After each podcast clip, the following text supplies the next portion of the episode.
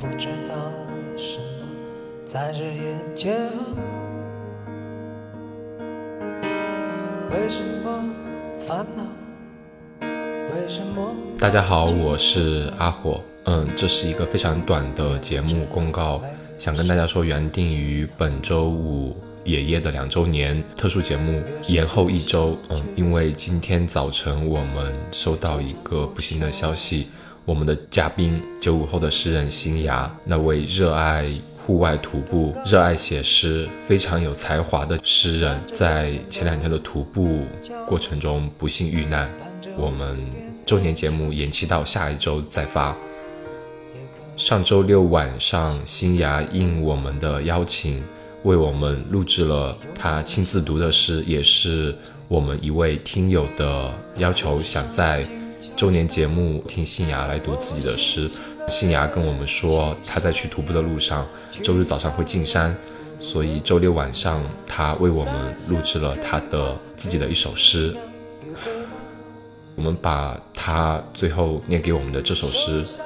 放到这一期特殊节目中，希望新芽能在世界的那一边，不必再为抗争生活的不公去写诗，不必再为抗争命运的不公去写诗，能完全享受自然带过来的自由，以及为自己写诗的自由。接下来就是新芽为我们读的诗。诗中的灰马，那匹灰色的马，由站立之初。就不属于自己。它面具后面饱满的光明，硕大苍白。一个疲惫女人手持编剧，要求他跪着，模拟我们的形象和姿势。他称马为奴隶，四只蹄子现在好比巧言令色者在好看的裙裾旁边瞥见的飞舞权杖。所以他要卸掉这些腿，迈入尼采先生思路中的哲学陷阱。当他告诉人们，都宁是一座空荡荡的死城，马尾巴无法作为一种乐器，只能被用来堵塞逃难者泛黑的五官。空中不会白降麦谷。星期六，马站立的模样俨然一座墓碑，他皱缩的眼睑里。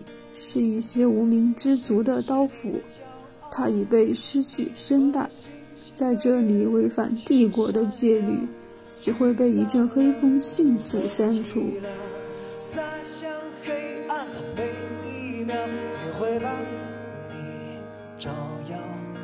那受伤的孩子不再哭闹，